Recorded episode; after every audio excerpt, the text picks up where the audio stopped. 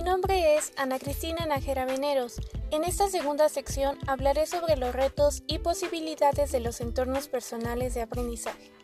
Consiste en la elaboración de un podcast con la finalidad de emitir mi opinión respecto a la forma en que se crea un entorno personal de aprendizaje, tomando en consideración si es eficiente su uso en la educación.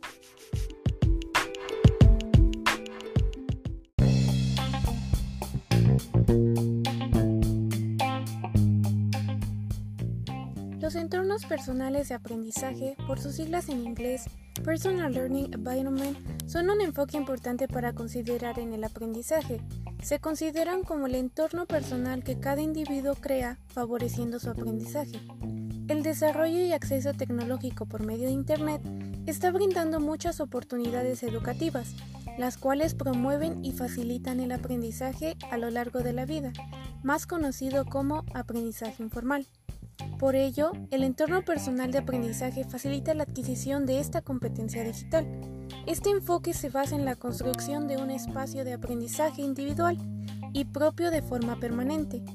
Son las fuentes de información, herramientas y actividades que cada estudiante fija y emplea para aprender a su propio ritmo y según su necesidad. En el mismo se crea conocimiento útil y significativo el cual es además compartido con otras personas que integran el entorno personal, profesional y social.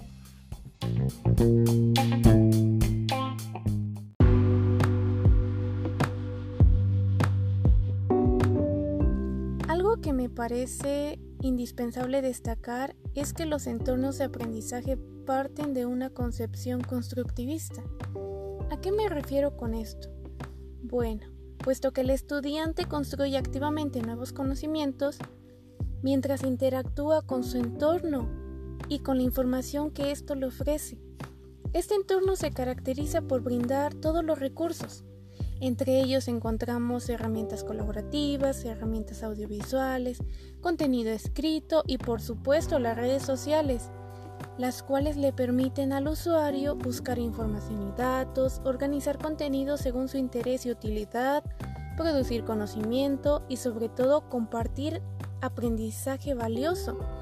El resultado principal de este proceso es contactar a otras personas y promover la colaboración.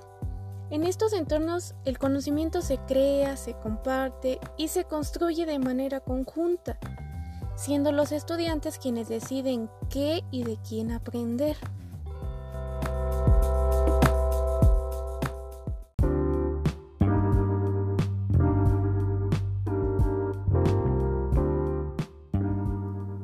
La creación y organización de los entornos personales de aprendizaje surgen fomentando el aprendizaje colaborativo por medio de todos estos recursos, los entornos personales de aprendizaje modifican la función del docente y permiten el desarrollo de competencias, las cuales les mencionaré a continuación. Dirigir el conocimiento, saber qué se busca y a procesar la información. Comunicar efectivamente. Esto de manera en que si el mensaje no es claro, por obviedad no tendremos buenos resultados. Aprender de forma independiente. Cada uno de nosotros tenemos la oportunidad de elegir lo que queremos aprender y sobre todo que tenemos demasiadas herramientas las cuales podemos utilizar. Adaptación al cambio. Como bien sabemos, los seres humanos nos encontramos en un constante cambio y evolución, por lo cual nos tenemos que adaptar para sobrevivir. Trabajar en equipo. Trabajar en equipo hace que el trabajo sea más completo y sobre todo que el ser humano pues tenga relación con otro y aprenda de él.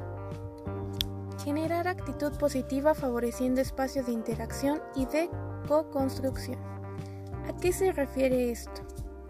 A que si nosotros trabajamos de forma positiva, crearemos un ambiente en donde la interacción sea fácil, donde no tengamos complejos y hagamos un buen trabajo. Estimular el razonamiento. Esto se refiere a la capacidad crítica y la resolución de problemas que poseemos.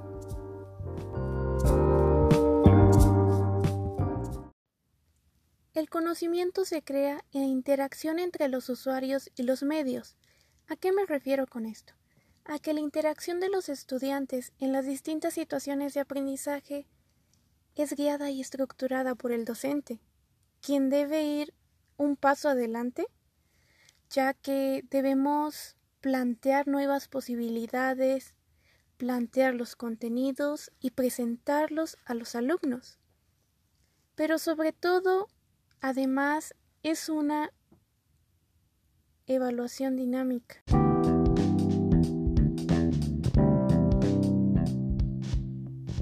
En el proceso de enseñanza-aprendizaje mm, podemos encontrar posibilidades y retos. Bueno, pues en los entornos personales de aprendizaje sucede lo mismo. Los entornos personales de aprendizaje ofrecen la posibilidad al usuario de utilizar este espacio según sus necesidades e intereses, en el momento en el que lo necesiten.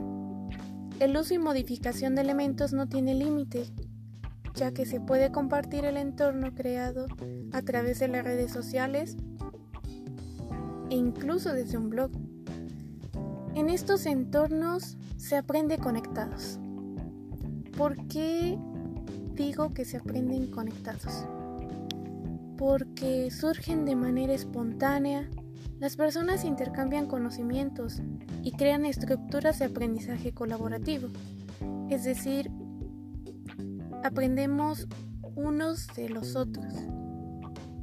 Además nos ofrecen la posibilidad de darle al estudiante un ambiente propio, donde administrar su aprendizaje según su contexto, su situación personal, su estilo de aprendizaje y la capacidad que ellos tengan para adaptarse según sus objetivos y necesidades. Y sobre todo, también implica retos. Uno de los principales retos a los que se puede enfrentar es a la redacción de las redes sociales, por lo que el uso de estos dispositivos móviles en la educación es un elemento fundamental esto para su construcción del conocimiento. Sin embargo, el docente del siglo XXI debe ser abierto y receptivo a la innovación, puesto que se debe generar un pensamiento crítico que les permita a nuestros estudiantes ser competitivos en este mundo tan globalizado.